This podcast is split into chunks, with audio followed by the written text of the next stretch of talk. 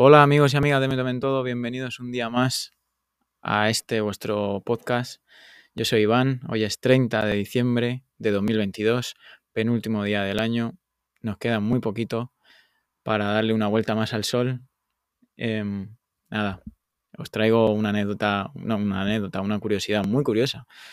¿De dónde viene esto de comer uvas en Nochevieja? Me lo preguntaba hoy, digo, bueno, lo voy a compartir con, con los oyentes. Em, os lo cuento, os lo cuento ya, os veo dentro. Os quiero mucho, de verdad. Muchas gracias por estar aquí. Un abrazo fuerte. Venid para adentro, que al fondo hay sitio. Corred, corred, corred.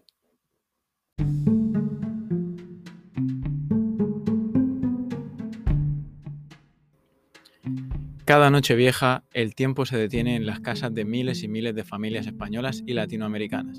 Con gran expectación, centran su atención en unas campanas que marcan el nacer de un nuevo año, que comienza y de una nueva vida que se dibuja en el mañana.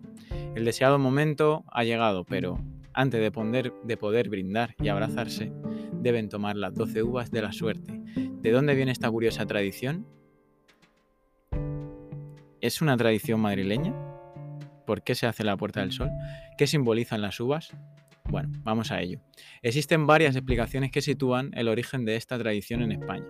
La creencia popular afirma que las 12 uvas de la suerte comenzaron a tomarse de manera masiva en España en la Nochevieja de 1909, hace ya pues ciento y pico años. Un excedente de la cosecha de este fruto en Alicante hizo que las productoras intentaran incrementar sus ventas, es decir, había muchas uvas y dijeron, ¿cómo le damos salido a esta? Pues le pusieron el nombre de uva de la suerte. La variedad de uva blanca se convirtió en sinónimo de Nochevieja y se popularizó, eh, se popularizó su venta en paquete de 12 ya preparados para consumir el último día del año. Sin embargo, sin embargo, existen registros y pruebas documentales de que esta costumbre ya se practicaba previamente, por lo que es muy probable que todas esas, todas esas uvas que había además en 1909 solo sirviera para extender la tradición, no para crearla. La aparición de esta práctica se sitúa en Madrid en 1880 como una acción satírica y de protesta. Vaya, vaya. Por aquel entonces, la alta burguesía copió la costumbre francesa de los gabachos de hacer fiestas privadas en Navidades en las que se bebía champán y se utilizaba uvas como acompañamiento. Al mismo tiempo, el ayuntamiento de la ciudad prohibió los festejos callejeros que se celebraban normalmente en la Noche de Reyes. Los chulapos y las chulapas, madrileños y madrileñas, a los que se le había arrebatado su divertimento navideño, decidieron aprovechar que aún estaban aún estaba permitido reunirse en la Puerta del Sol para escuchar las campanadas del reloj en Nochevieja y empezaron a comer uvas, que era además un producto muy barato en la época y esta, de esta manera era una burla de la costumbre aristócrata en señal de protesta contra las restricciones del ayuntamiento.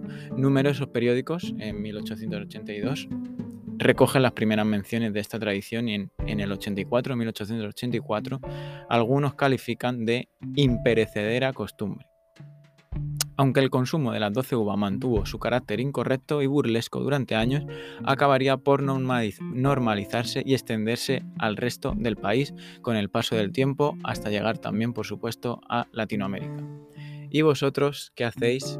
Vosotros y vosotras qué hacéis en, vuestras casas, vuestra familia, qué hacéis por Nochevieja. Yo, por ejemplo, soy de las personas que sí que me como las 12 uvas, me las como a tiempo además, eh, pero he visto de todo aquí en mi casa. He visto gente que ha vomitado, he visto gente que las escupe. Eh, luego en mi, familia, por ejemplo, hay rituales muy extraños que yo nunca he entendido, como salir con una copa de, champán a, la puerta de casa y, echar el champán por detrás del hombro, tirarlo al suelo. Eh, en Dinamarca sé que se rompen platos, en Italia eh, sé de primera mano también que, bueno, comen lentejas. Eh, bueno, aquí en mi, familia también hacemos eso de salir, de salir de casa y volver a entrar con el pie derecho, con el pie izquierdo, no me acuerdo. No sé, es algo que, que nunca he creído. Pero bueno, se hace. Y además que mi madre, mi madre me, me, da mucha caña y me dice que lo tengo que hacer sí o sí. Ya, simbolizan, las uvas simbolizan, se supone que un deseo para cada mes.